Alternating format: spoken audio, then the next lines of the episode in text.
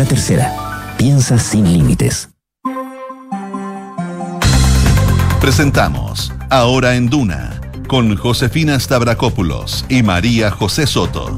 Auspicio de Sonda, líder en transformación digital. Y Credicorp Capital, servicios financieros. Duna, sonidos de tu mundo.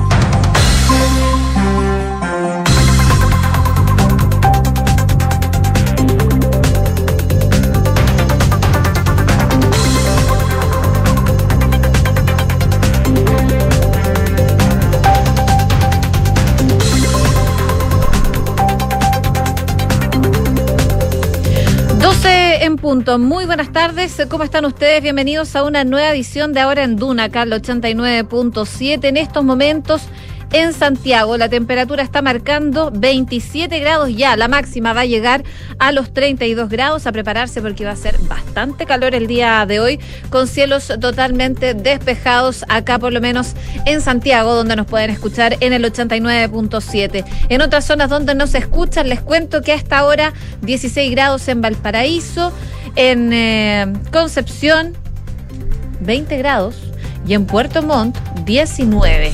Eso, por supuesto, en un día bastante noticioso cuando estamos viendo todo lo que está pasando y las reacciones por el rechazo al proyecto minero Dominga por parte del Comité de Ministros. ¿Cómo estás, José? Bien, ¿y tú, José? Bien, todo bien. Oye, eh, sí, la verdad es que eh, no era de, La verdad es que no nos sorprendió esta No. decisión que toma el Comité de Ministros. Era una promesa, de hecho, del presidente Gabriel Boric, eh, donde se decide este comité rechazar en forma unánime este proyecto portuario de Dominga, que es una iniciativa millonaria de 2.500 millones de dólares, que eh, se habla de más de 30.000 empleos indirectos que podría generar eh, solamente en la ciudadanía. Fueron 12 de 26 reclamaciones presentadas eh, durante el análisis. Genera y siempre ha generado este, polémica este proyecto que tiene una larga data, lleva ya más de 10 años tratando de implementarse. Ya fue rechazado en alguna oportunidad en 2017 por el mismo comité de eh, ministros, pero la justicia revocó esto, entonces volvimos a el mismo proceso judicial. Por lo tanto, de esta decisión que toma el comité, es probable que eh, la empresa vuelva a los tribunales para eh, buscar otra oportunidad. Vamos a estar revisando, por supuesto, esos detalles de la decisión que toma el Comité de Ministros, pero hablando de ministros, vamos a estar hablando de la acusación constitucional también en contra del titular de Desarrollo Social, Giorgio Jackson. Hoy día sesionó la comisión eh, a propósito encargada de la acusación constitucional y con una abstención de la BIN, de la UDI, la comisión rechazó esta acusación constitucional en contra del ministro Giorgio Jackson. Esto que significa que llega a la sala con informe negativo, pero no implica eh, nada en particular, solo que llega con informe negativo a la Cámara para ser analizado y votado el día de mañana. Sí, en todo caso, la ministra secretaria general de la presidencia, que se ha desplegado con toda la defensa del ministro Giorgio Jackson, eh, acaba de hacer una declaración donde un poco insinuó que le podría ir bien. Dijo, espero que eh, tenemos la esperanza de que nuestros parlamentarios nos van a apoyar propósito de la búsqueda de respaldos para eh, eliminar esta acusación constitucional en contra del ministro más cercano del presidente Gabriel Boric. Oye, y el tema de los indultos sigue muy presente. Hoy día eh, en Hablemos en Off estuvieron conversando con el ministro de Justicia, Luis Cordero, eh, que insiste en que no se benefició a personas equivocadas con estos indultos. Dice que todos los antecedentes se encontraban en los expedientes, es lo que explicaba el ministro de Justicia esta mañana a Canduna y por supuesto vamos a estar revisando esas informaciones en unos minutos más. Materia internacional, la crisis social y política en Perú eh, no termina. De hecho, a esta hora miles de personas se desplazan a la ciudad de Lima para iniciar masivas protestas en rechazo al gobierno de eh, Dina Boluarte. Las manifestaciones y disturbios en distintos puntos de ese país eh, se mantienen. Por lo tanto, la situación se va poco a poco agravando. Los vamos a actualizar. Y tenemos pregunta del día a propósito del tema del día, ¿no? Sí. ¿Qué, qué es lo que se está hablando? El proyecto minero Dominga que se rechaza en el Comité de Ministros. Y en este minuto la estamos subiendo a nuestras redes sociales. Tiene que ver con la decisión. Ministros rechazaron este emblemático ya proyecto minero Dominga. ¿Qué te parece? Te dejamos tres alternativas. Bien, por el medio ambiente, mal, porque generaría empleos o me da igual. Vota con nosotros. Francesca Ravizza, ¿cómo estás? Muy bien, ¿y ustedes? Bien, todo bien. Qué bueno. ¿Vamos con los titulares? Vamos. Finalmente, el Comité de Ministros, presidido por la titular del Medio Ambiente, Maisa Rojas, decidió de manera unánime acoger las 12 reclamaciones sobre el proyecto Dominga y entregarle una evaluación desfavorable al proyecto. Según señaló la ministra Rojas, para el rechazo al proyecto también se consideró la afectación a la calidad del aire y el riesgo de contaminación de los dos acuíferos, es decir, una cantidad bien importante de componentes de medio ambiente, por lo que señaló que se tomó una decisión robusta basada en evidencia técnica. El Partido Socialista apostará por la unanidad, la unidad, quiero decir, de una lista única de oficialismo pese a la inclinación del PPD por dos nóminas para la elección de consejeros constitucionales. No obstante, el socialismo también hay algunas voces que abogan por competir separados de apruebo dignidad. El tema será zanjado en el Comité Central el 28 de enero. El presidente Gabriel Boric condenó el inclemente asesinato del subcomisario de la PDI, Daniel Valdés, y comprometió todos los esfuerzos para seguir a los delincuentes asegurando que habrá justicia. En tanto, el subsecretario del Interior, Manuel Monsalve, descartó que el asesinato haya ocurrido en el contexto de un portonazo, ya que recordemos en una versión preliminar se indicó que el comisario había sido víctima de un portonazo afuera de su domicilio, pero este no se habría concretado ya que el vehículo se encontraba en el lugar. Y en el marco de una reunión con el subsecretario Monsalve, el fiscal nacional Ángel Valencia le pidió al Ejecutivo ampliar las facultades de investigación dispuestas por la ley en el delito de homicidio. En ese sentido, Valencia indicó que es paradójico al día de hoy contar con medios más amplios para investigar robos de madera y medios más restringidos para investigar homicidios. El ministro Giorgio Jackson aseguró que invocará la cuestión previa, enfatizando estar convencido de que la acusación constitucional en su contra carece de fundamento. El titular de Desarrollo Social aseguró que tratará de que todos los diputados tengan los argumentos a su consideración antes de votar mañana. El Ministerio de Salud informó 2.897 casos nuevos de coronavirus y nueve fallecidos registrados según las cifras informadas por el DEIS. La positividad a nivel nacional llegó al 11,65% luego de que se informara el resultado de más de 16.000 exámenes entre antígeno y PCR. En cuanto a las camas críticas disponibles, estas llegaron a 307 habilitadas a nivel nacional. Estados Unidos está enviando a Ucrania armas y municiones que estaban almacenadas en Israel. El acuerdo se concretó a fines del 2022 para asistir a Kiev con 300.000 proyectiles de artillería de 155 milímetros, insumos clave para el combate terrestre ante las tropas invasoras. El Tribunal Supremo de Brasil dio un plazo de 10 días para presentar el informe sobre el asalto del 8 de enero. El magistrado Alexandre de Moraes pidió a la policía la presentación de pruebas que identifiquen a los agentes que pudieron incurrir en delitos durante la recolección de las mismas. Y no antes de las 22.30 horas, Nicolás Yarri buscará avanzar a la tercera ronda del Australian Open. El chileno se medirá ante el estadounidense Ben Shelton, mientras que mañana, a las 2 de la madrugada, la chilena Alexa Guarachi jugará la primera ronda en dobles junto a la taiwanesa Chan Yun-yan y se medirán ante la dupla italiana compuesta por Elisabetta Cocciaretto y Lucia Bronzetti. Muchas gracias, Fran. Estén bien. Igualmente.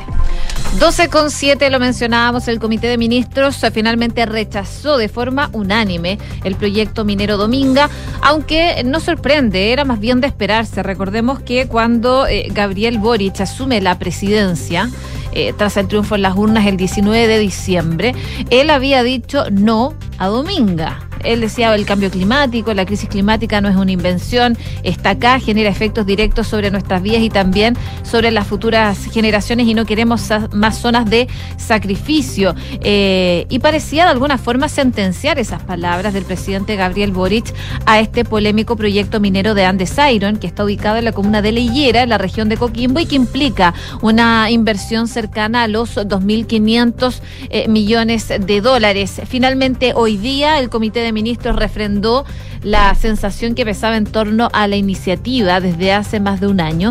La votación de la instancia rechazó en forma unánime, seis votos en contra y cero a favor, eh, este proyecto y según lo que comunicaron los ministros a cargo, eh, la instancia se pronunció sobre 12 recursos de reclamación presentados por personas y organizaciones que se hicieron parte del proceso de participación ciudadana en contra de la resolución de calificación ambiental. Estas reclamaciones presentadas estaban principalmente enfocadas en el estado de afectación e insuficiencia del área de influencia por cada especie. De hecho, la revisión del Comité de Ministros reveló las conclusiones técnicas de un análisis de fauna considerado su estado de conservación. Tras eh, estudiar los antecedentes técnicos y jurídicos, el ente colegiado estimó que respecto al medio marino, no se entregó una adecuada determinación y justificación del área de influencia y tampoco se realizó una adecuada línea de base. Eh, parte entonces de estos documentos que fueron analizados durante esta jornada. Tras la decisión, hablaron, por supuesto, eh, los ministros que estaban a cargo de la vocería. Por un lado, Nicolás Grau, el ministro de Economía, y la ministra de Medio Ambiente, Maisa Rojas. Esto fue lo que dijo la ministra de Medio Ambiente respecto al rechazo del proyecto minero Dominga. Tuvimos a la vista todos los informes técnicos eh, existentes y el análisis y las recomendaciones que hace eh, la Oficina de Reclamaciones del CEA, que es el ente encargado de esto, y en base a eso, de forma unánime, este comité de ministros eh, resolvió acoger las 12 reclamaciones y por lo tanto queda con una evaluación desfavorable el proyecto minero portuario Dominga. Hay entonces las declaraciones de la ministra Maisa Rojas luego de que finalmente se rechazara este proyecto minero. La instancia acogió 12 reclamaciones contra la iniciativa que implica, sabemos, una inversión cercana a los 2.500 millones de dólares. Bueno, este proyecto ya les contábamos, tiene larga data, la verdad, viene hace muchos años intentando implementarse en la región de Coquimbo, este proyecto minero portuario Dominga, que tiene una inversión de 2.500 millones de dólares, está ahí justo en la comuna de La Higuera y las proyecciones que siempre han planteado son eh, la creación de cerca de 10.000 empleos eh, directos, cerca de 30.000 empleos indirectos. Eh, de hecho, hay un informe que hacía la Universidad Católica de la zona que decía que podría aportar un tercio del PIB regional. Eh, y claro, eh, siempre ha tenido eh, varios niveles de cuestionamientos a propósito de la situación o, el impacto de contaminación que podría tener. de hecho, está en la cercanía de una zona donde se emplaza la reserva pingüino de Humboldt, que em, una de las razones fundamentales por las que muchos sectores, organizaciones medioambientalistas han, lo han rechazado. Em, de hecho, eh, eh, parte de estas 12, eh, de estas 26 reclamaciones que se hacen, que mencionaba la José, hablan de o describen el impacto que ha tenido, que podía tener la desalinizadora, el tema del material particulado que tiene, el impacto para la vida marina, también para las personas, etcétera. Y claro, ahí está la razón principal por la cual los ministros y el presidente Gabriel Boric se comprometieron a rechazarlo. Ahora, em, esta instancia, e, esta votación, no estado exenta de un montón de críticas de quienes plantean que aquí solamente hay intereses políticos y no económicos. Hay muchos, especialmente gente de la zona, que plantea que la necesidad de generar trabajo, de generar economía, de reactivar el lugar es muy importante y por lo tanto eh, se necesitaba con urgencia la eh, ya construcción de Domingo para generar estos trabajos y generar eh, mayores niveles de, de, de impacto económica. De hecho, está el alcalde de Liguera, Yerko Galleguillos, criticando hace rato, diciendo que acá, desde que, de hecho hay una cuña que él decía, desde que ganó Gabriel Boric, es que supimos de inmediato que... Eh, esto, este proyecto va a caer, que se va va, no va a funcionar, por lo tanto, eh, por lo tanto, creemos que simplemente se va a rechazar. Era parte de las reacciones que planteaba él, porque decía aquí solamente hay un interés eh, político y no están pensando en las necesidades de las personas. Eh, desde la comuna de, desde la comuna de la región de Coquimbo, hubo reacciones durante todo el día, algún tipo de manifestaciones, de especialmente de, de, activistas, de gente representante un poco de organizaciones medio ambientales de, pescadores de la zona, donde eh, varios pescadores decían, de hecho, escuchaba declaraciones que hacían a TVN, donde plantean que era una muy buena noticia porque vamos a tener un, mal, un mar limpio, decían, para nuestra familia, eh, y planteaban su rechazo a, a Dominga de todas formas. Bueno, y como les decíamos, es probable que la empresa Andes Iron, que ya ha judicializado el tema, lo hizo en otra oportunidad en 2017 cuando este comité volvió a rechazarlo, es probable que Andes Iron decida también volver a judicializar. Es una alternativa que vamos a escuchar eh, dentro de las próximas horas. 12 con 14, cambiamos de tema porque hay novedades desde el Parlamento. La comisión revisora de la acusación constitucional en contra del ministro de Desarrollo Social, Giorgio Jackson, despachó con informe negativo este libelo acusatorio. En contra eh, votaron, eh, bueno, en concreto votaron el diputado Bernardo Berguer de Independiente RN, que vota a favor de este proceso, mientras que los votos en contra fueron de Carol Cariola, eh, Erika de Clara Zagardía eh, y en tanto el parlamentario Joaquín Lavín de la UDI se abstuvo. De esta manera entonces el informe llega negativo a la sala de la corporación, hubo una fundamentación de voto donde en algunos de los casos fue utilizada y en otros no, pero finalmente se resolvió que el ministro Jackson ha pasado a sala de la Cámara de Diputados y Diputadas en la sesión de mañana con la venia de la comisión de señalar que esta acusación no procede. O sea, llega a la votación y a la revisión de la acusación constitucional con un informe negativo. La ministra de las Expresas, Analia Uriarte, manifestó que Giorgio Jackson, sin lugar a dudas, es una figura política que tiene proyección al futuro y dejar los cinco años inhabilitados para ejercer cargos públicos algunos, por supuesto, pueden estar dentro de una estrategia. Eh, y además, el ministro Giorgio Jackson aseguró que van a invocar la cuestión previa. Esto fue parte de lo que dijo la ministra Ana Uriarte desde el Congreso. O en mi caso particular como ministra secretaria general de la presidencia, no soy amiga de dar seguridades respecto de las conductas de los parlamentarios y parlamentarias porque cada cual decide conforme a su propia conciencia, a su propio compromiso. Pero lo que sí puedo decir es que tenemos información de parte de nuestros parlamentarios que van a acompañarnos mañana para apoyar al ministro Jackson.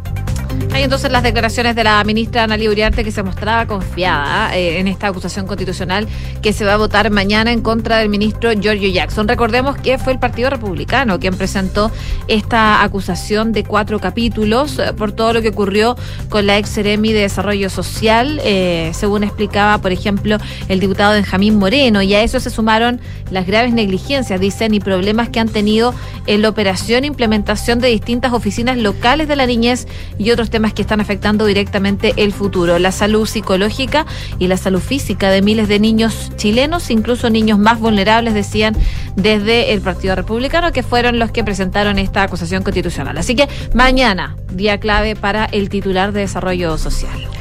12 del día, 16 minutos. Cambiamos de tema. Hoy día el presidente Gabriel Boric condenó este asesinato del comisario Daniel Valdés Donoso, oficial profesional de dotación de la Brigada de Delitos Económicos y Propiedad Intelectual Bridepi de la PDI.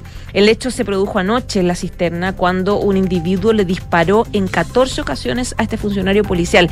Eh, cuatro de los tiros lo impactaron y murió luego de ser llevado al hospital Barros Luco. De momento no están claras las circunstancias de este episodio. Primero se habló de un presunto robo, pero hay imágenes de una cámara de seguridad que muestran al autor de este crimen disparando contra el comisario sin, sin ningún tipo de provocación. El presidente Boric condenó este asesinato, dijo inclemente del funcionario de la PDI, el que calificó como doloroso, desgarrador, absolutamente inaceptable. Subrayó que el Ministerio Público ya tiene una línea investigativa respecto del asesinato y que, decía él, vamos a agotar todos los recursos para perseguir a los delincuentes. Este asesinato en la cisterna no va a quedar impune, decía, va a haber justicia. A esta gente que cree que puede atentar contra los ciudadanos honestos, contra las policías, les decimos que no, que no se los vamos a seguir permitiendo.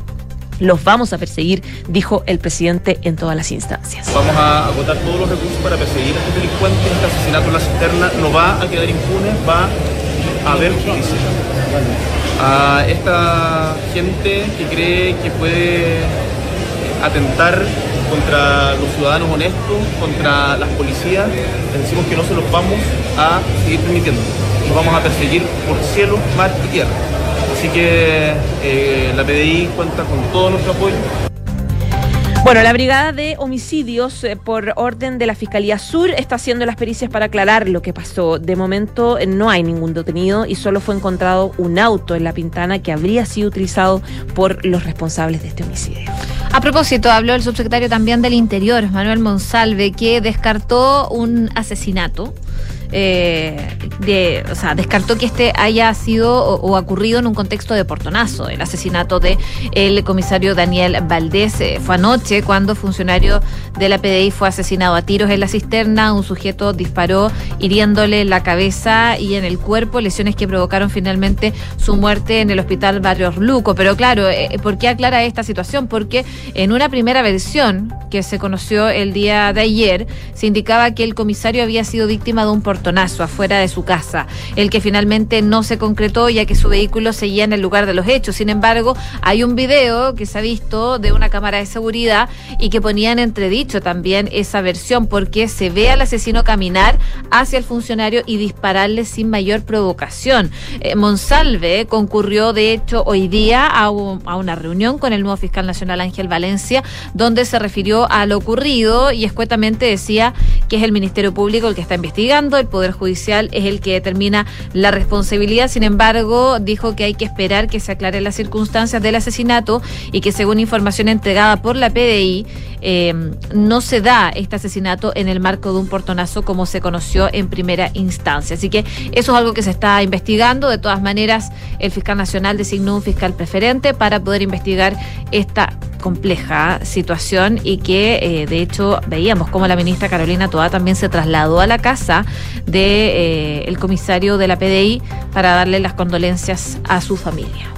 12 del día, 20 minutos, y ya que estamos hablando de temas de seguridad, hoy día conversamos el tema con el eh, ministro Carlos Montes, ministro de la Vivienda, donde obviamente conversamos temas relativos a su, a su cartera, al tema del proyecto de garantía estatal para adquirir eh, vivienda, sobre el déficit de vivienda en nuestro país y la situación de la política nacional también. Ah, estamos hablando de un político con eh, vasta experiencia en el mundo político, razón por la cual uno de los temas importantes eh, que son la necesidad de generar un acuerdo en seguridad nacional, se lo tocamos, se lo preguntamos. ¿Qué opina sobre este tema y la decisión también de la oposición de bajarse de una eventual mesa de diálogo por el tema a propósito de los indultos? Esto fue lo que consideró. O sea, el presidente de la República, Gabriel Boric, tenía plena conocimiento y conciencia de quién era Luis Castillo al momento de decretar su indulto. Yo lo que le puedo decir son los antecedentes que existen en el expediente administrativo. Todo, por eso mi afirmación desde el inicio ha sido no existe ningún antecedente que da cuenta de que el presidente de la República hubiese indultado a personas equivocadas. Todos los antecedentes se encontraron en la expediente. Bueno, no era el ministro Carlos Monte, era el fiscal nacional, ah, perdón, era Luis Cordero, el ministro de Justicia Cordero, a propósito del tema de los indultos. Eh, claro, también lo tuvimos hoy día en Hablemos en Off y él hablaba respecto de las críticas que siguen recibiendo los indultos y él planteaba que no existía ninguna hasta ahora irregularidad en la decisión que tomó el presidente Gabriel Boric.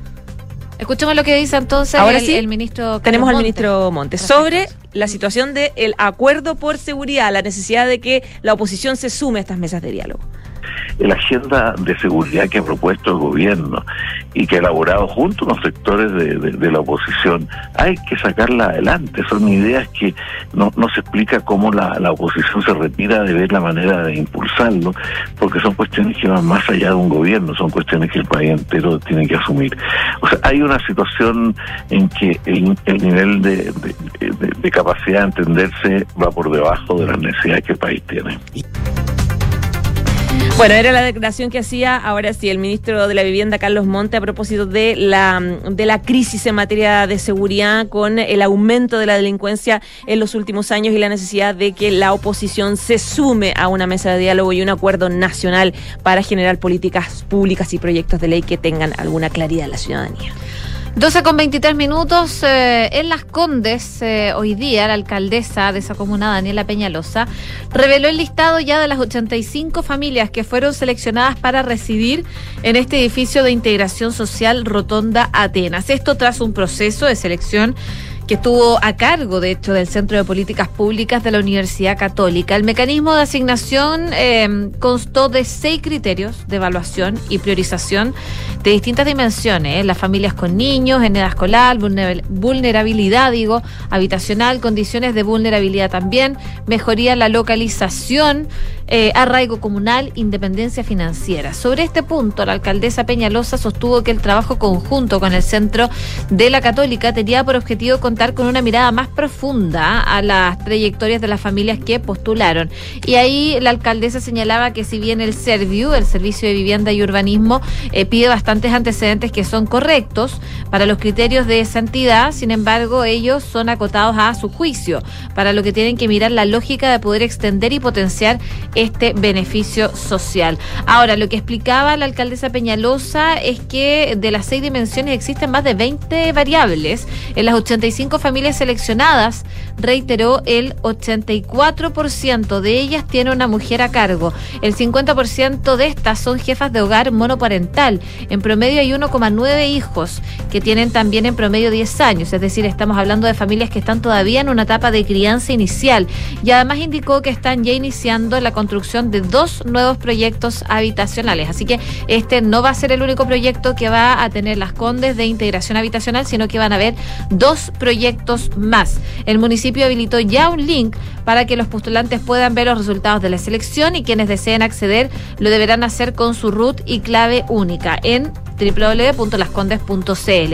El edificio tiene 15 pisos y cuenta con 85 departamentos, de los cuales 81 están destinados para vecinos de la comuna, mientras que los otros cuatro restantes son para quienes no viven en Las Condes, pero que uno de los integrantes ha trabajado al menos cinco años en ella. Así que aparte de los detalles que trae la Municipalidad de Las Condes respecto a... Eh, a este edificio de integración social y la buena noticia también es que anuncian dos proyectos más de este tipo también en la misma comuna.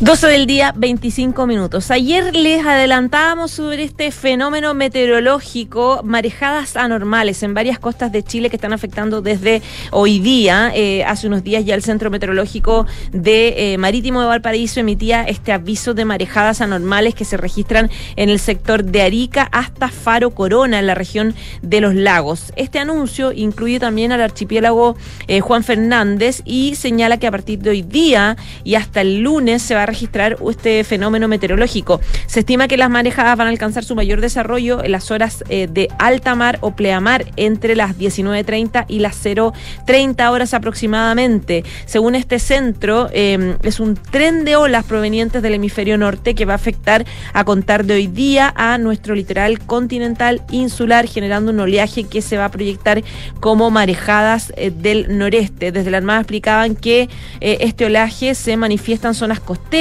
se categorizan como anormales cuando generan condiciones de peligro para las personas. Entonces, ojo con eh, estar eh, cerca de las zonas costeras especialmente en lugares que no son aptos para el baño. Em, cuando hay sobrepasos e o para nado, cuando hay sobrepasos e inundaciones y potenciales daños a la infraestructura en la costa, erosión y pérdida de arena en las playas y eh, limitan las actividades laborales, deportivas y náuticas y recreativas, es cuando se mm, llama anormal a las marejadas. Por lo tanto, están suspendidas este tipo de actividades deportivas, náuticas, recreativas. Se trata del tercer aviso especial de marejada y el primero categorizado como marejadas anormales en lo que va del año. Eh, decía este especialista que se espera que la condición más intensa se presente hoy día, el jueves y el viernes, este viernes 20 de enero. La autoridad marítima llamó a la comunidad a actuar con prudencia, con cautela, respetando las normas de la seguridad, de seguridad establecidas. Se recomienda entonces no sobrepasar los límites de los miradores dispuestos en la costa, evitar los sectores de los roqueríos donde el oleaje evidentemente que aumenta, no interactuar con la rompiente en las playas, no ingresar al mar, no desarrollar actividades náuticas o deportivas, según indicaban desde la Armada. Hay que tener precaución para transitar por el borde costero porque las marejadas anormales no solamente expulsan agua de mar, sino también arrojan arena, arrojan piedra y escombros. Por lo tanto, hay que tener cuidado y precaución con estas marejadas anormales en nuestras costas.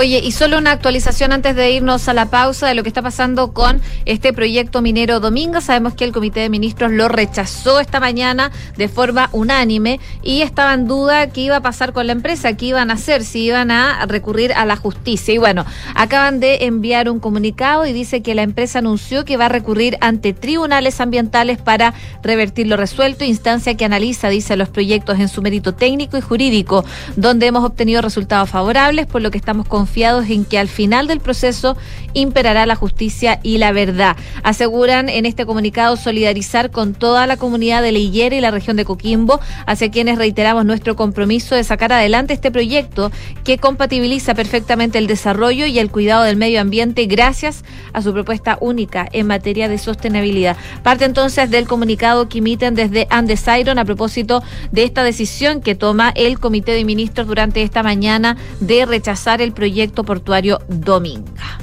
12 del día, 29 minutos. Nos vamos a la pausa, pero antes la pregunta del día tiene que ver con lo que les recuerda la José a propósito de esta decisión de los ministros del comité de rechazar el proyecto Dominga. ¿Qué te parece? Hasta ahora el 63% dice bien por el medio ambiente. Sigue votando. Hacemos una breve pausa comercial y seguimos revisando informaciones aquí en Ahora en Duna, el 89.7. 1710 1711 1712 Nuevos árboles plantados. Nuestro compromiso sigue creciendo. Por cada híbrido Toyota que recorra las calles, plantaremos un árbol nativo, que junto a más de 1.700 árboles ya plantados, darán vida al gran bosque Toyota en el sur de Chile. Iniciativa que ayudará a cuidar del medio ambiente y reducir la huella de carbono. Conoce más en bosque.toyota.cl. Vivir conectado todos los días con la naturaleza es posible en Edificio QB, un proyecto de inmobiliaria Hexacón en el Parque Cauciño Macul. Edificio QB es toda una experiencia, con una propuesta estética moderna, enfocada en la vida social y familiar, con departamentos de 2, 3 y 4 dormitorios. Conoce más en www.hexacon.cl. Este verano vive una experiencia gastronómica única, donde se cocina, saborea y disfruta en comunidad. Sé parte de Club Paula Cocina y comienza a recibir todas las semanas recetarios, contenidos exclusivos, newsletter, descuentos y beneficios. Durante enero y febrero tendremos a los mejores anfitriones. Sofía Fan de Wingard, de lo mismo pero sano, Lorena Salinas, Juanita Lira de la Ruta Saludable y muchos más. Te esperamos. Suscríbete en paulacocina.cl. Si queremos cambiar el mundo, primero tenemos que cambiar nosotros. Por eso en Anglo American estamos cambiando nuestra forma de hacer minería, con medidas que contribuyen a la lucha contra el cambio climático. Como parte de nuestras acciones, pusimos en marcha la primera planta de hidrógeno verde para minería en Chile y el primer camión minero impulsado por hidrógeno verde del mundo. Porque si el cobre es determinante para el futuro, su producción también debe serlo. Por el cambio climático, lo estamos cambiando todo. Anglo American. Conoce qué más estamos cambiando en chile.com angloamerican.com. Somos GTD y sabemos que cada empresa, sin importar su tamaño, tiene múltiples necesidades. Por eso, diseñamos soluciones que se adapten a sus desafíos y, por sobre todo, que nos permitan poner nuestra tecnología al servicio de cada una de sus metas. En GTD, creemos en las empresas y las acompañamos día a día, porque en el camino hacia el éxito vamos juntos. GTD. Hacemos que la tecnología simplifique tu vida. El MIMBU lo hacemos todos, porque cada vez que una familia postula para construir un pequeño condominio, se construye un nuevo espacio para que siga unida. Un lugar donde se comparte el terreno y la calidad de vida. Cuando trabajamos junto al MIMBU, lo hacemos todas y todos. En comunidad, en el barrio y con el barrio. Conoce más sobre el plan de emergencia habitacional en www.mimbu.cl.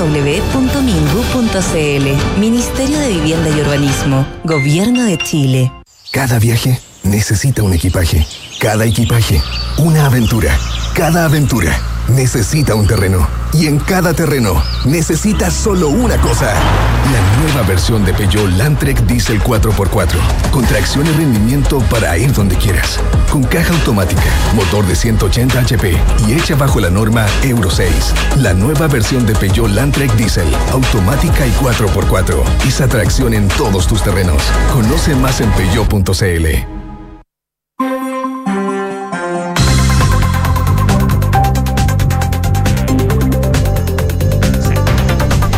12 con 33 minutos, estamos de regreso en ahora en Duna, acá 89.7. Hace calor en la capital, la máxima va a llegar hasta los 32 en estos momentos en Santiago. Tenemos 28,6 grados de temperatura y está con nosotros Francesca Ravizza para contarnos noticias del deporte. ¿Cómo estás? Hola, Fran. Muy bien, ¿y ustedes? Bien, todo bien. Qué bueno. Oye, Ben Britton en los últimos mercados de fichaje, desde que asumió la selección chilena, o sea, desde que asumió, desde que empezó a ser convocado en la selección chilena, él ha estado como siempre en los mercados de fichaje está en la lista de algunos, algunos equipos, de que se puede ir a la Premier, porque él recordemos que juega el Championship, que es el, la segunda división del fútbol inglés, o que se puede ir a España, sonó en el Sevilla, sonó en otros equipos de la Premier.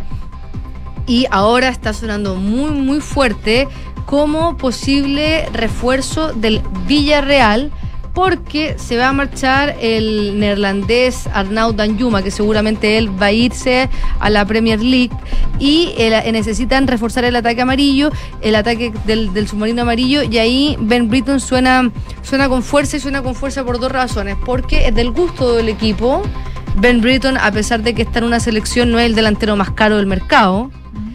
Y porque eh, se le acaba el contrato a finales de junio, a mediados de este año, por lo que el Villarreal podría pensar en la estrategia de negociar con él este tiempo y que fiche por ellos como jugador libre, así no tienen que pagarle ninguna cláusula de salida a um, el, lo, el, el, equipo, los Rovers de, de de Ben Britton, entonces eh, ellos podrían decir, ya, se nos va este jugador, ahora cambiamos, ahora pagamos, pero van a aguantarse un semestre para poder eh, no tener que gastar tanta plata por, por el fichaje y de acuerdo a, la prensa inglesa, principalmente el Lancashire Telegraph, dice que ya hay un preacuerdo con, con Ben Britton y el Villarreal. Ahora, los preacuerdos legalmente no tienen ninguna validez.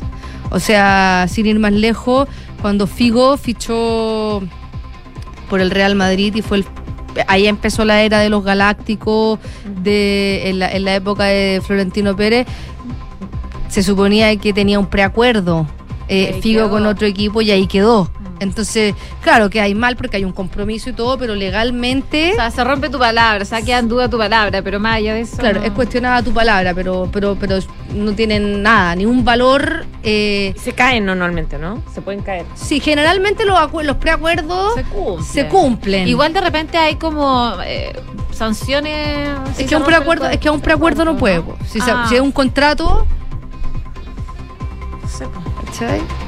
No sé, no, se, no se puede, no se puede. O sea, esto que te digo que pasó con Figo, el tema del preacuerdo estuvo muy muy bullado y, de hecho hay un documental en Netflix que hablan básicamente el preacuerdo y, y el consenso es que legalmente no tiene ninguna validez, moralmente mucha. Bueno, Rafael Nadal está jugando, estaba jugando el Australian Open, fue eliminado en segunda ronda por Mackenzie McDonald. Sí.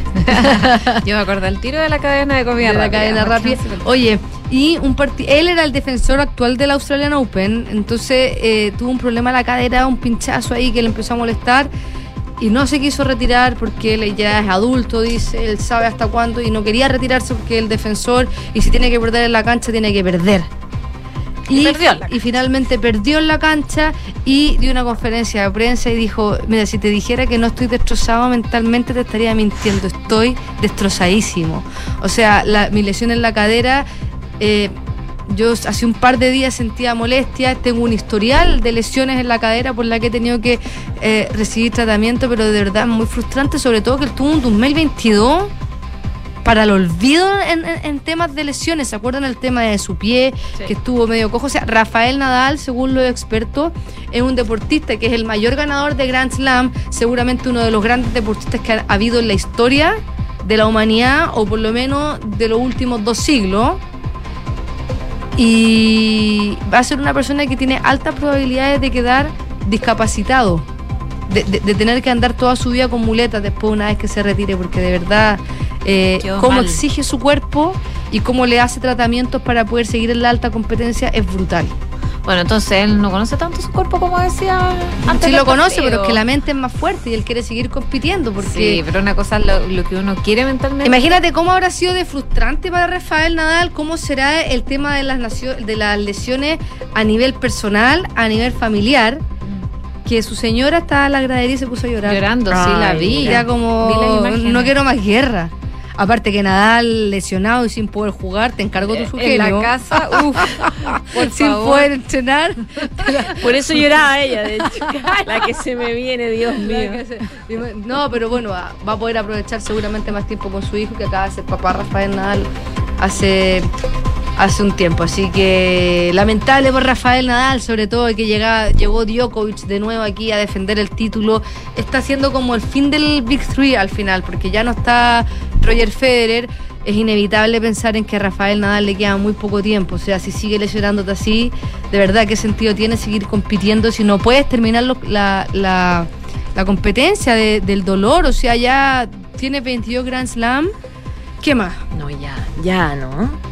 ¿Qué más? O sea, el tema es que yo también creo que aunque no lo diga, por atrás viene Novak Djokovic, que viene muy fuerte, que es más joven, que no, no, no, tiene tantas lesiones, que seguramente es candidato a ganar el Australian Open ahora y después a ganar mm, por lo menos un Grand Slam más esta temporada y ahí empieza a acercarse la brecha y podría fácilmente, no sé si fácilmente, pero hay hartas probabilidades de que Novak Djokovic lo alcance con los 22 títulos de Grand Slam y quizás lo sobrepase. Si de hecho eh, hay Grand Slam que, mm, sin desmerecer a Nadal, pero, pero no estuvo Djokovic. Entonces, Está complejo. Bueno, siguen los chilenos en competencia. Yo quiero hacer un mea culpa porque ayer yo dije que Nicolás Yarra era el único chileno en competencia y estoy totalmente equivocada porque eh, se me había pasado que Alexa Guarachi Ah. está compitiendo también en el, en el Australian Open. Hoy día Nicolás Yarri, que compite en singles masculino. Que le fue súper bien allá. Súper bien. Ganó. Y hizo un partidazo y hoy día, no antes de las diez y media de la noche, va a tratar de avanzar a la tercera ronda y se va a enfrentar ante el estadounidense Ben Shilton, que es una promesa, como comentábamos ayer, de- del tenis, tiene 20 años. eh, se convirtió en el segundo jugador nacido en el 2002 en Cincinnati en ganar un master, en un partido de Master 1000. Entonces es parte de esta, de esta Next Gen. Y a las 2 de la mañana, 2 y media de la mañana, Alexa Guarachi, hora chilena, va a jugar la primera ronda en dobles junto a la taiwanesa Chang Yun-yan y se va a medir ante la dupla italiana compuesta por Elisabetta Cocharetto y Lucia Bronzetti. Eh, Chang Yun-yan no es la dupla habitual de, de Alexa Guarachi, debe estar lesionada su compañera o algo, porque ella, eh, generalmente los partners en el, cuando tú compites solamente en dobles, tienes siempre la misma partner por lo menos por un año, por una temporada, o está lesionada, o hubo ahí algo que hay que investigar y, y saber por qué no es su pareja habitual. Oye, para terminar les quería contar que Santiago 2023, que está a la vuelta de la esquina, aparte en octubre, lanzó un portal de voluntariado porque se necesitan para para los Juegos para los Juegos Olímpicos, para, para los Panamericanos,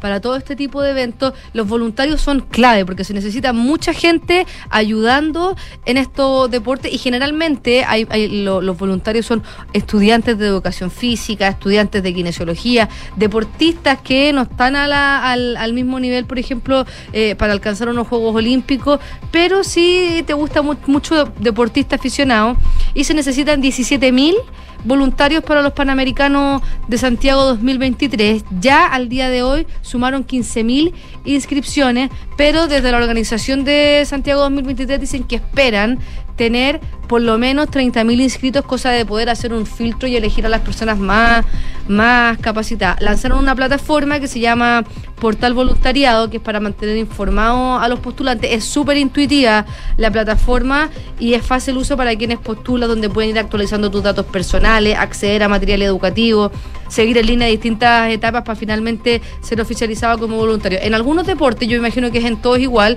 pero... eh, en, el, en, en algunas disciplinas. El voluntariado es un voluntariado, claro está, no te pagan. Tienes que tener disponibilidad para 24/7 en el periodo que duran los panamericanos y entiendo que te pagan un viático diario que son como de 50 dólares. que igual es bueno, porque imagínate, eh, estás de vacaciones en la universidad, no, no, no trabajas, vas a ver a tu deportista favorito, jugadores que, eh, no sé, voleibol, viene, a los panamericanos viene Estados Unidos, viene Canadá, viene México, viene Puerto Rico, o sea, son, son deportes, o si a ti te gusta un deporte, estoy inventando, el handball, y tú juegas handball en un club, y nunca has sido seleccionado nacional de handball, y tampoco has tenido la oportunidad de viajar a, ver un mundial de handball, esta es tremenda oportunidad para ir a ver deporte de primer nivel, porque eh, eh, los panamericanos son clasificatorios para los Juegos Olímpicos. Entonces vienen deportistas que esta es una parada obligada en su ciclo olímpico, muchas veces para poder estar en París. Entonces vamos a ver deportistas que están en otra, o sea, años luz de lo que estamos nosotros y de verdad es motivante, entretenido. Así que si es que tienen más de 18 años, eh, postúlate. Postúlate. Solamente tienes que tener más de 18 años, tener tu carnet de identidad vigente y válida hasta el finalmente, hasta el final de los juegos si eres chileno o chilena y si eres extranjero tienes que tener tu pasaporte vigente y válido al menos seis meses desde el ingreso al país hasta el término de los Juegos Panamericanos las personas extranjeras tienen que contar con un seguro de salud, no se hace cargo la organización de eso, y si ingresas al país, si quieres un extranjero no residente en nuestro país, tienes que cumplir con lo establecido obviamente por el Ministerio de Salud en el Plan Fronteras Protegidas para debido a la contingencia sanitaria mundial. Así que de verdad tremenda oportunidad. O sea, yo tuviera 18 años y no trabajara, voy de voluntaria a los Panamericanos, porque estás ahí, en la orilla de la cancha, aprendiendo, no, demasiado entretenido. Ya, pues. Bueno, ahí está, pasado el dato. Sí. Gracias, Fran. Gracias, Fran. Nos vemos. 12 con 44.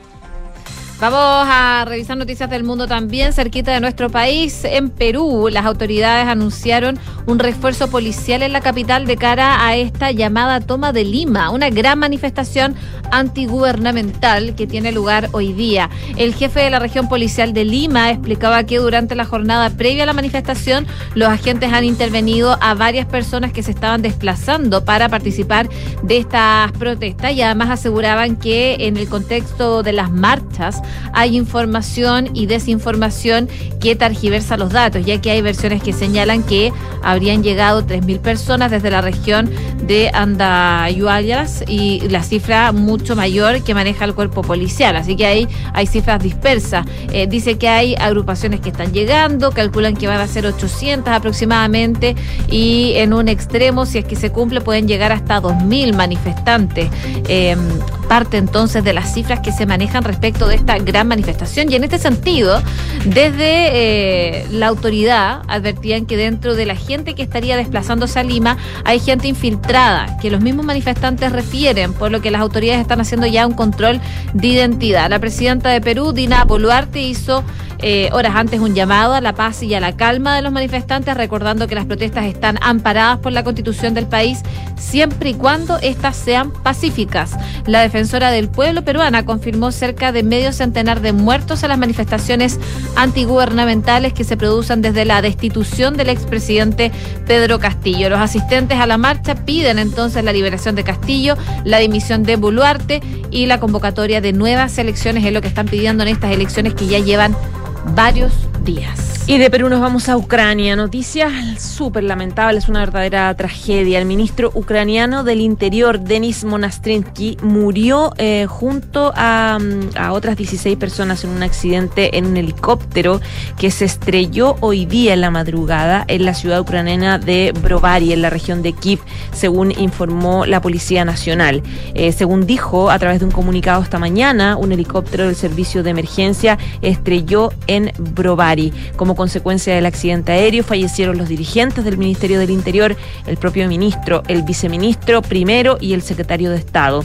Monastrisky era funcionario ucraniano eh, de mayor rango que eh, fallece desde el inicio de la guerra con Rusia hace casi 11 meses. En total se sabe que fallecieron 18 personas, incluidos tres niños.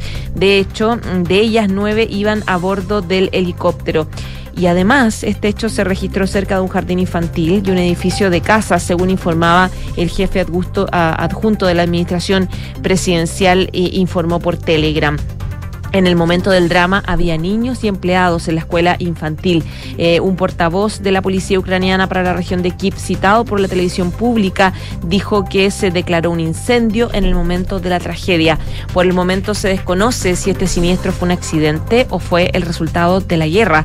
No se han reportado combates recientes, por lo menos en la zona. Y en total, 29 personas resultaron heridas, 15 de ellas niños, indicó eh, Kuleva. Según la primera dama de Ucrania, eh, Oleva Zelensky, se, en, ella, según el reporte que hace la prensa mundial, se jugó las lágrimas antes de asistir a una jornada del Foro Económico Mundial en Davos. El presidente del foro pidió, de hecho, 15 segundos de silencio tras el inicio de la jornada en memoria de los funcionarios ucranianos muertos en el accidente y también de los niñitos que fallecen por este lamentable accidente de la caída del helicóptero. 12 con 48 y terminar con noticias que vienen desde Canadá, pero que a lo mejor podríamos implementarla en, nuestro país. La José ya mira con cara de que no.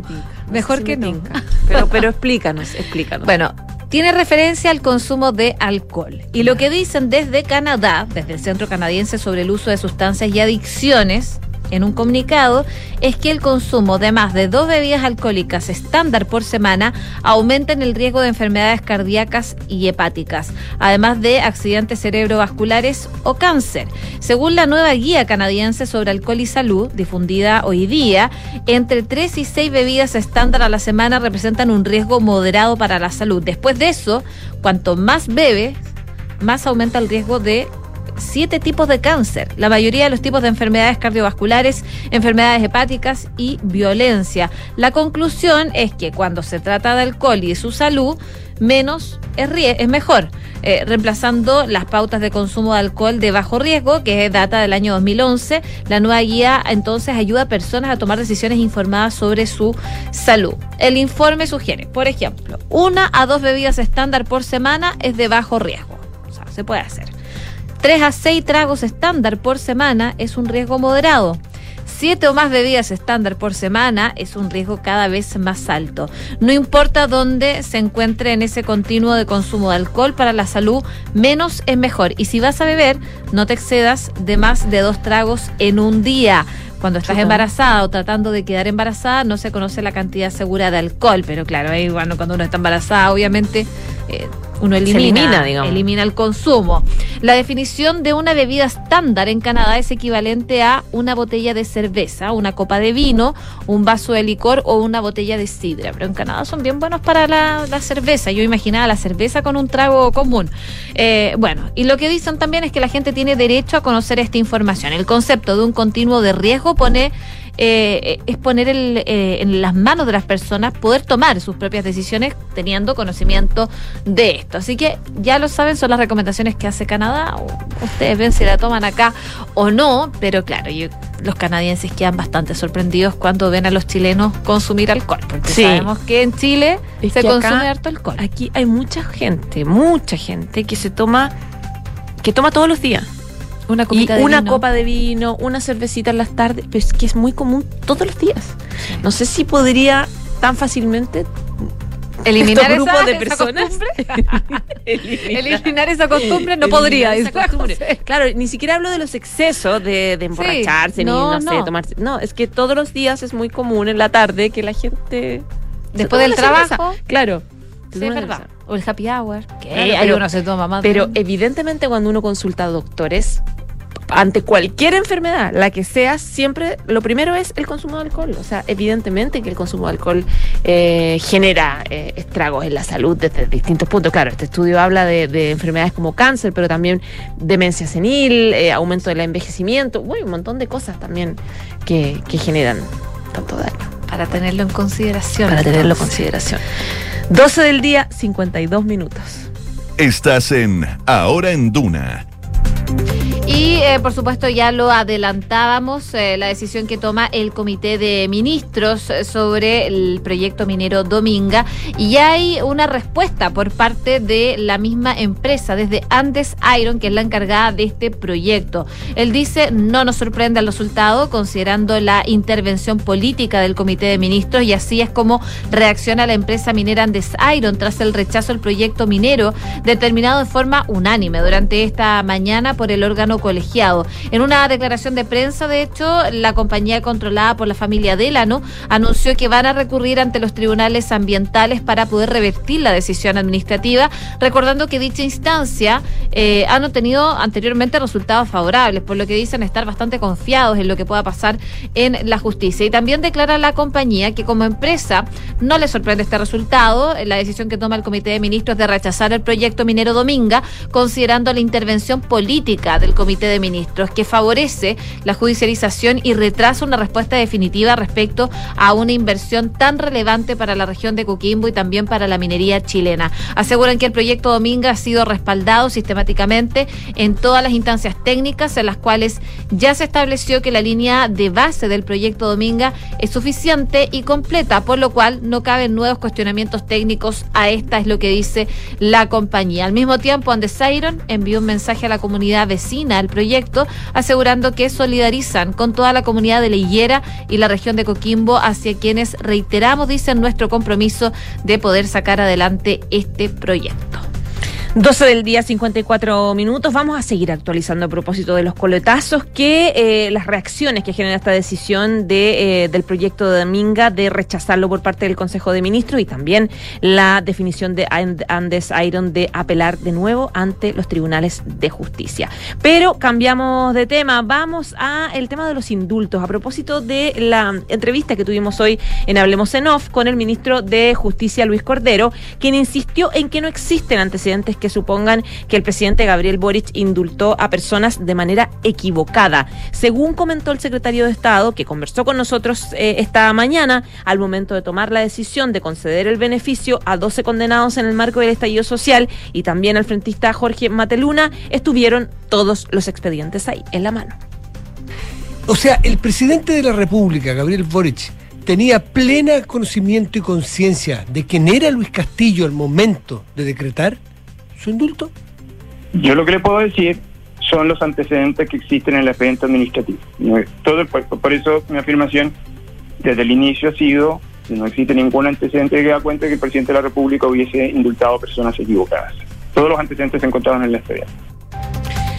Bueno, obviamente él fue consultado por este tema de las desprolijidades que reconocieron, lo que reconoció la propia vocera de gobierno, eh, Camila Vallejo, y sobre ese tema él decía que em, las evaluaciones que se hicieron fueron políticas y no jurídicas. Por eso dice él, por mi información, es de que no existe ningún antecedente que dé cuenta de que hubiese habido un error en las personas, eh, eh, en, las personas indultadas, porque todos los antecedentes se encontraban en estos expedientes y por lo tanto las apreciaciones solamente fueron políticas y no de orden legal o jurídico. 12 con 55 minutos. Vamos a la economía porque con una fuerte baja se inició la jornada de este miércoles para el dólar en el mercado intercambiario chileno, profundizando de esta manera las mermas de la sesión anterior en la que el optimismo por la economía en China y los débiles datos manufactureros de Estados Unidos de Nueva York eh, lastraron las cotizaciones de esta divisa norteamericana a nivel global. En la apertura, por ejemplo, hoy día el billete norteamericano perdía 7 pesos frente al cierre previo, cotizando en una punta vendedora de 808 la unidad y con ello la moneda de referencia global se encamina a encadenar su segunda jornada de mermas consecutivas y se ubica en su menor nivel desde mediados de abril del 2022, es decir, en nueve meses. A esta hora estoy viendo el dólar observado está en 800 15 ha tenido una variación al alza de 0,40 pesos, eh, variación al alza, según lo que destaca eh, los datos de la Bolsa de Santiago. Pero claro, eh, parte de los movimientos que está teniendo y según lo que dicen algunos expertos, el inicio de la sesión estuvo marcado por un favorable rendimiento del precio del cobre, luego que los futuros del cobre que se transan en la Bolsa de Commodities de Estados Unidos revirtieran la pérdida. El metal rojo alcanzó nuevos máximos no vistos desde junio del año pasado, lo que también ayudó al precio del dólar. Sin embargo, a esta hora ha cambiado la tendencia y el valor del dólar está al alza, 815,30 pesos. Y también eh, información económica, novedades del Instituto Nacional de Estadísticas que presentó el Boletín Estadístico del Índice de Costos del Transporte, que revela que para el cierre del 2022 se acumuló un aumento del 26,2% de diciembre, pero la variación mensual solo tuvo un alza del 0,1%. Con esto, el indicador más que duplicó el registro anual del IPC general, que en el ejercicio anotó un avance del 12,8%. Esta variación mensual se explica principalmente por el aumento en el grupo de recursos humanos, 0,5%, que alcanzó eh, los 0,169 puntos porcentuales sobre la variación mensual en general. Al mismo tiempo, si bien los servicios financieros presentaron una variabilidad de 1,5, tuvo también una incidencia en el índice con 0,148 eh, puntos porcentuales. Por otro lado, los combustibles presentaron también una variación negativa del 0,4% explicada por la caída del diésel Pese a esto, esta variante acumula un aumento acumulado de 53% en 12 meses. Los repuestos accesorios para el funcionamiento y la mantención de vehículos también presentaron una caída del 0,4%. Según indica el INE, los costos del transporte más que duplicaron el alza general del IPC en 2022. 12 del día, 58 minutos. Vamos a la pausa. Pero antes, la pregunta del día. Les contábamos que los ministros rechazaron el proyecto Dominga. ¿Qué te parece? Hasta ahora el 59% dice bien por el medio ambiente, el 37% mal, porque generaría empleos. Vota con nosotros. Hacemos una breve pausa comercial y seguimos revisando informaciones. Por supuesto, las reacciones a la noticia del día. Comité de Ministros rechazó el proyecto minero Dominga. ¿Qué se espera? ¿Qué se viene? Las reacciones a la vuelta de esta pausa comercial aquí en Ahora en Duna.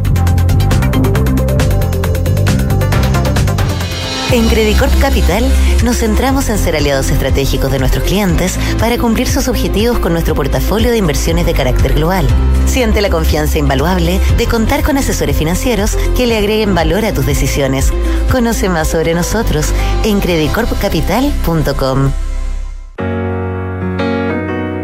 En Sonda, trabajamos para que disfrutes tu vida impulsando la innovación y el desarrollo de soluciones que acompañen la transformación digital de las organizaciones de hoy. Cuenta tú también con el respaldo, agilidad y eficiencia del líder en transformación digital de la región. Conócenos en sonda.com. Porque en Sonda trabajamos para que disfrutes tu vida. Sonda. Make it easy. Construir un futuro mejor es responsabilidad de todos. Mientras más países adoptan medidas para reducir las emisiones de carbono, la demanda de productos y servicios esenciales para el crecimiento económico sigue en aumento. No es fácil, pero son recursos como el cobre producido por BHP en Chile los que ayudan a hacerlo posible. El futuro está aquí. Descubre cómo en bhp.com slash mundo mejor. Mercados G es un broker chileno que lleva más de 11 años entregando a sus clientes acceso a los mercados financieros globales, con la posibilidad de ganar con el alza o la baja en el precio de una acción, el dólar o el índice bursátil que prefieran. Este verano regístrate y opera desde tu teléfono, en el lugar donde estés. No te pierdas ninguna oportunidad. Aprovecha el bono de un 10% extra al crear tu cuenta y comienza a invertir hoy. Los CFD no constituyen valores de oferta pública. Infórmese respecto a los riesgos del apalancamiento. Deja tu inversión en manos de los que saben. Invierte sin preocupaciones con Ingebec. Invierte sin excusas. Compra un departamento con entrega inmediata o en verde y te regalamos hasta el 10% de pie y pago del saldo hasta en 48 cuotas. Contacta a uno de nuestros asesores para que te evalúen y accede a beneficios que te ayudarán a lograr tu objetivo. Ingebec Inmobiliaria. Tu inversión, nuestro compromiso. Renta líquida mínima sugerida 1.500.000 pesos. Paula lleva 5 minutos revolviendo su café mientras mira noticias en su celular. Aún no le pone azúcar, solo le da vueltas y vueltas. Hay momentos para darle vueltas, pero a la hora de invertir es mejor fondos, con soluciones simples y rápidas a través de la app o la web, donde un grupo de coach expertos te guiará según tu perfil de riesgo y objetivos. Deja de pensarlo y hazla simple con Scotia. Infórmese de las características esenciales de la inversión en estos fondos mutuos establecidos en sus reglamentos internos y scotiabankchile.cl. Infórmese sobre la garantía estatal de los depósitos en su banco en cmfchile.cl. Marca registrada de The Bank of Nova Scotia, utilizada bajo licencia. Con Talana, la más completa plataforma digital de recursos humanos, ahorras tiempo y costos. Gestiona la información laboral de tus colaboradores. Firma digitalmente, calcula remuneraciones y encuentra al talento ideal para tu empresa, directo desde la app más descargada y mejor valorada para la gestión de personas. Únete a las miles de empresas que ya han digitalizado su área de recursos humanos con Talana. Conoce más en talana.com.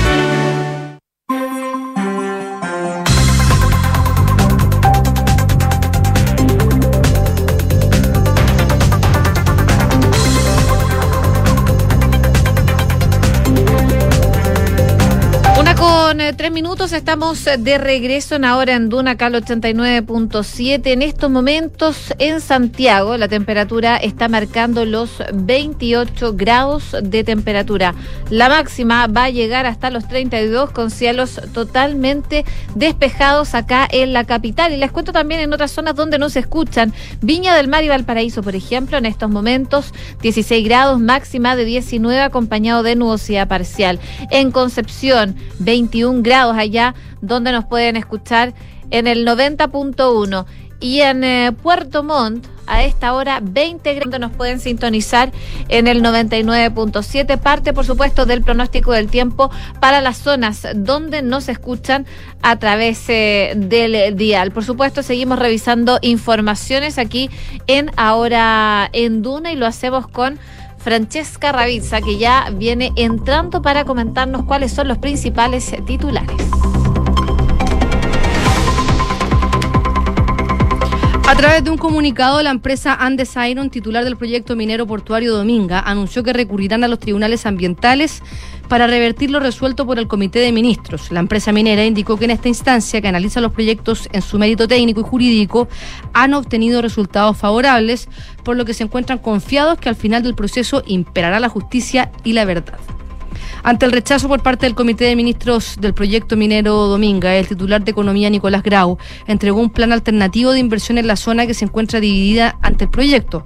El secretario de Estado indicó que este plan implica una inversión por un periodo de más de ocho años y que va a movilizar 580 mil millones de pesos, involucrando actividades de diversa índole, tales como cobertura de servicios básicos, conectividad, infraestructura y caletas.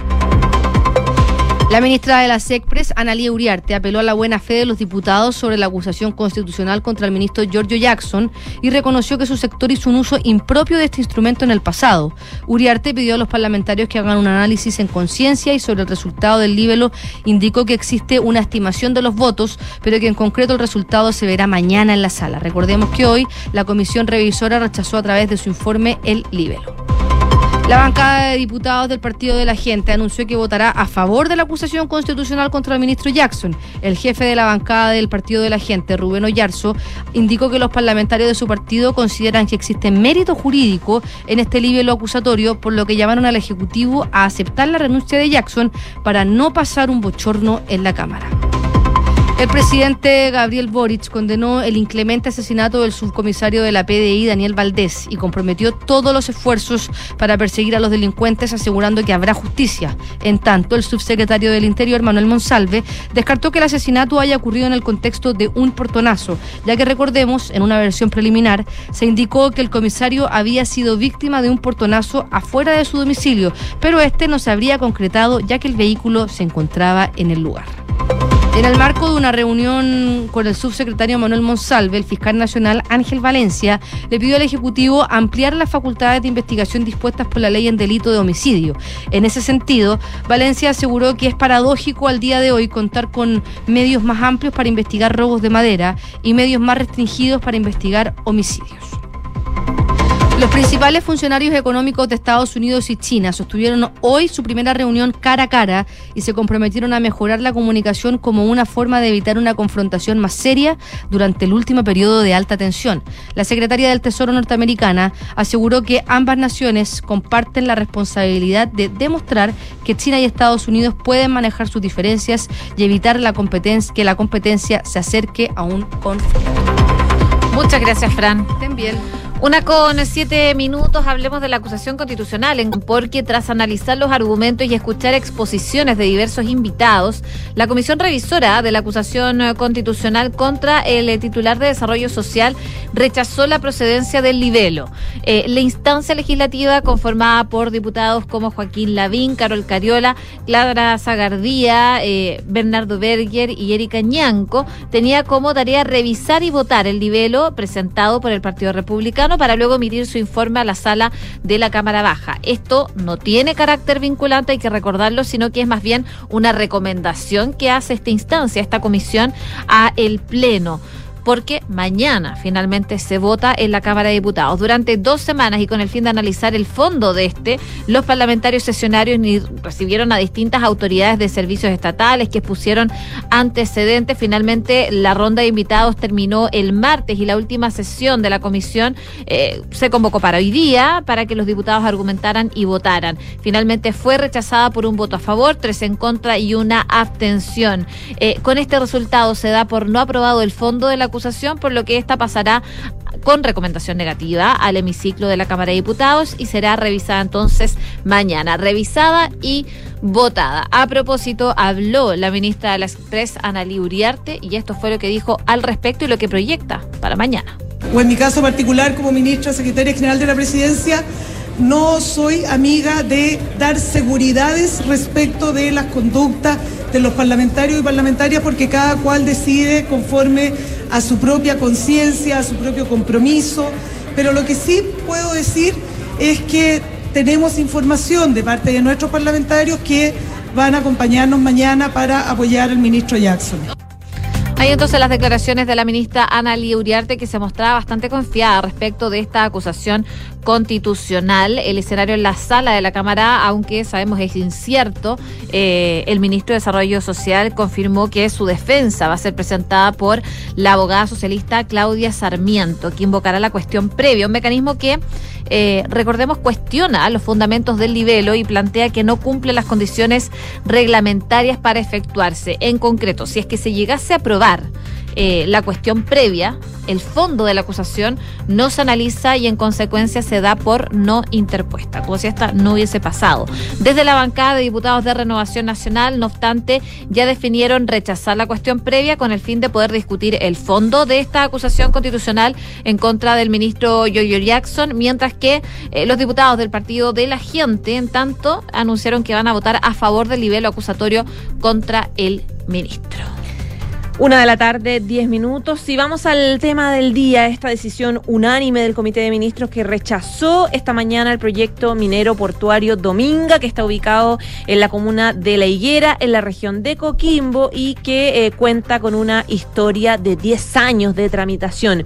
Eh, según la ministra de Medio Ambiente, Maísa Roja, que fue la que salió a dar esta información, dice fueron acogidas 12 reclamaciones respecto de este proyecto. Por lo tanto, queda con una evaluación desfavorable favorable este proyecto minero portuario. Así la iniciativa de la empresa de Andes Airo, avaluada en 2.500 millones de dólares, recibe un portazo del gobierno eh, de Gabriel Boric, algo que ya había, em, ya había anunciado, de hecho, el mandatario su rechazo y eh, minutitos después conocíamos reacciones de la empresa que decía que Andes Iron acusa primero de intervención política del Comité de, Ministros por el rechazo de domingo y de Dominga y también anuncia que va a recurrir a la justicia. Queremos hablar sobre este tema. Tenemos en línea a la presidenta de la Comisión de Minería y Energía de la Cámara Baja, Giovanna Ahumada. ¿Cómo está, diputada? Buenas tardes. Muy bien, muchas gracias. Diputada, ¿cómo recibe esta decisión del Comité de Ministros? Bueno, eh, nosotros hicimos un llamado donde buscábamos que eh, se tomaran decisiones eh, de manera técnica principalmente y, no no políticas ni, ni, ni ideológicas, haciendo escucha de la ciudadanía y de los técnicos que aprobaran o rechazaran, pero que fuera técnico principalmente. Mm.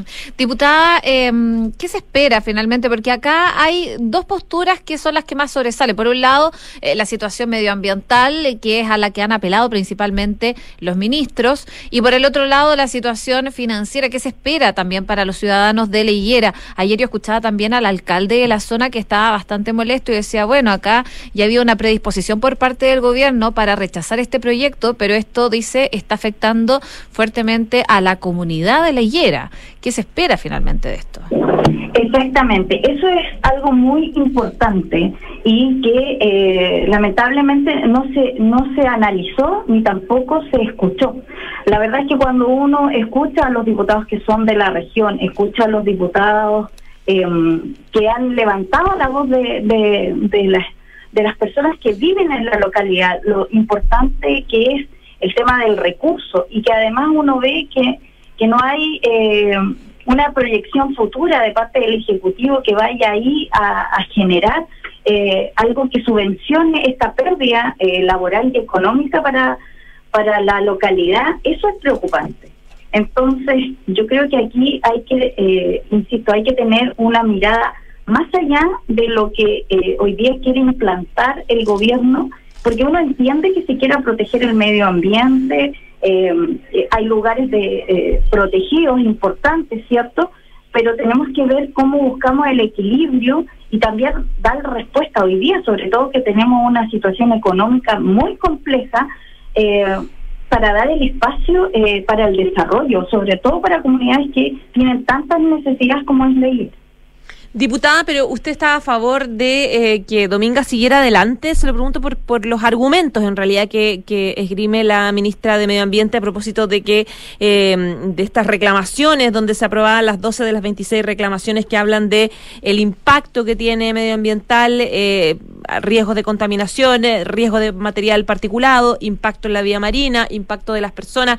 Eh, no sé, diputada, si usted ha analizado, digamos, este algunas de estas reclamaciones y si se puede llegar a un equilibrio, digamos.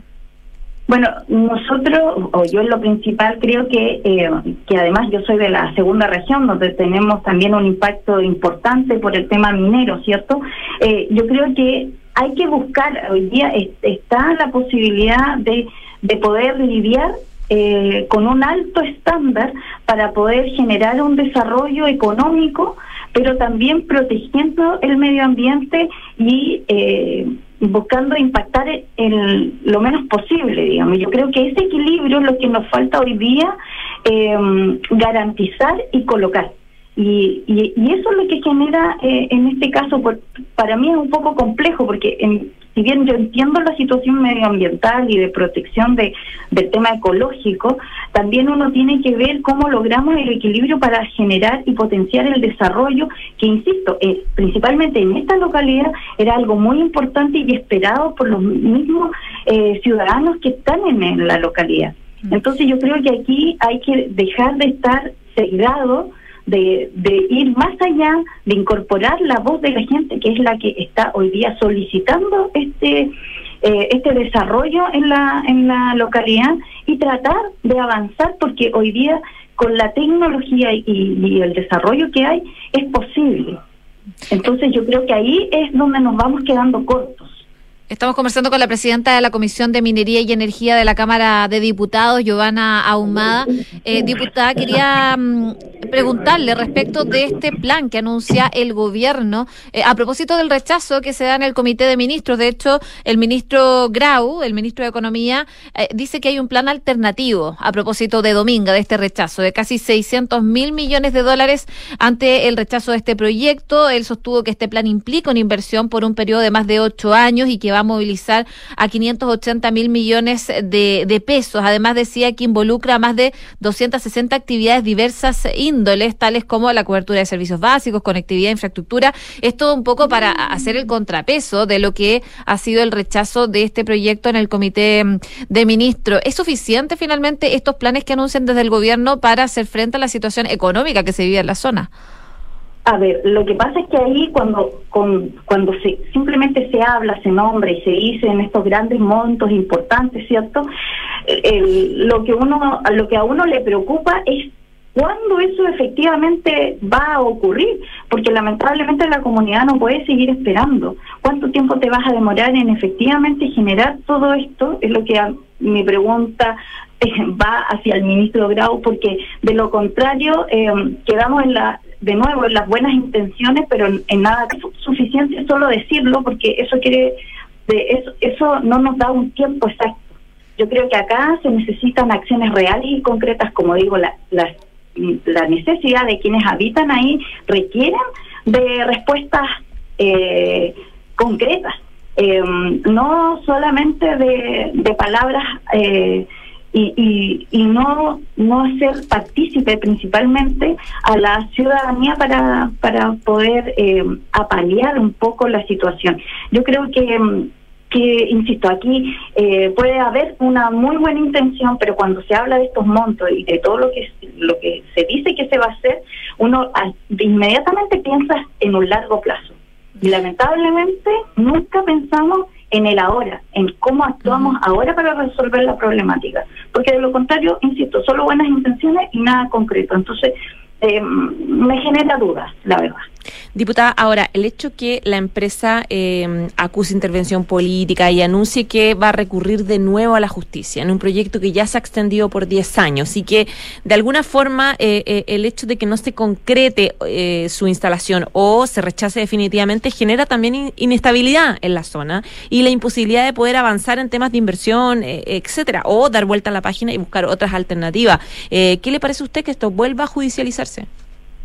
Bueno, es lamentable. Yo insisto que aquí eh, ha faltado una, una capacidad de diálogo y de eh, colocar a las personas en la prioridad y hacer la parte, porque eso lo vemos en, en otras regiones también donde eh, efectivamente la comunidad que, que tiene eh, el derecho a tener injerencia también, a ser escuchada, eh, no, no es parte, no es parte. Y de nuevo, volver a vivir esta situación es sumamente compleja, como bien lo dices tú, para poder generar estabilidad y desarrollo a la, a, a la población en ese sector. Yo creo que eh, antes de, de volver a insistir, yo creo que eh, hay que analizarlo bien para no volver a caer porque esto no puede ser algo eterno, es decir, esto vamos a seguir y a seguir, entonces yo creo que aquí tiene que haber un cambio de, de acción, una mirada diferente y también un trabajo diferente. Diputada. Así que espero que, que, que haya una mesa real eh, pensando en un desarrollo o en una propuesta pero concreta, porque si no, insisto, eh, es como seguir en lo mismo y no avanzamos, o sea, esto va a seguir, vamos a seguir viviendo esta situación cíclicamente, no, no tiene sentido. Diputado, usted como presidenta de la Comisión de Minería, eh, ¿tienen contemplado con, con sus pares eh, citar, por ejemplo, a la ministra de Medio Ambiente para profundizar en el tema o en la decisión del Comité de Ministros? Sí, por supuesto, eso estaba eh, dentro de algunas conversaciones y bueno, eh, después de lo ocurrido yo creo que sería bueno eh, poder eh, escuchar, como siempre lo hemos hecho en la comisión, a todos los entes que se ven afectados en este debate y desde ahí ser un, un nexo y un apoyo para poder eh, ir avanzando en la mejor decisión y en la mejor propuesta eh, que se pueda dar, principalmente pensando en los que viven ahí, en, en los, en los locatarios, la, en la gente que es de la localidad y que lamentablemente muchas veces eh, no es escuchada. Eh, diputada, brevemente quería preguntarle sobre otro tema, sobre la acusación constitucional en contra del ministro Giorgio Jackson. ¿Qué se espera para mañana en la votación en la Cámara de Diputados? Bueno, la verdad es que yo estoy eh, en, en un comité que, que va a apoyar la acusación. Creemos que hay mérito suficiente para aquello. Eh, está complejo, hay, está bien diverso, pero la verdad es que lo que uno escucha en los pasillos es que efectivamente al menos se va a dar el espacio para discutir. Ya, perfecto. Muy bien, diputada Joana Ahumado y Partido de la Gente, muchas gracias por esta conversación con Ahora en Duna. Muchas gracias, que estén muy bien. Hasta luego. Gracias, diputada. Una de la tarde, 21 minutos. Vamos con los resultados de la pregunta del día. Bueno, evidentemente el tema del día. Los ministros rechazaron el proyecto Dominga. ¿Qué te parece? El 57,9% dice bien por el medio ambiente y el 36,8% mal porque va a generar empleos. Y yo les cuento, Credicor Capital es un holding dedicado a la prestación de servicios financieros con presencia en Colombia, Chile, Perú, Estados Unidos y Panamá. Conoce más en creditcorcapital.com. Y la transformación digital de tu negocio nunca estuvo en mejores manos. En Sonda trabajan para que disfrutes tu vida, innovando y desarrollando soluciones tecnológicas que mejoran y agilizan tus operaciones. Conócelos hoy, Sonda Make It Easy. Una de la tarde, 21 minutos. Ya nos vamos, pero quédate con nosotros en la, en la 89.7. Ya viene Bárbara Espejo con las cartas notables y una nueva edición de información privilegiada. Buenas tardes.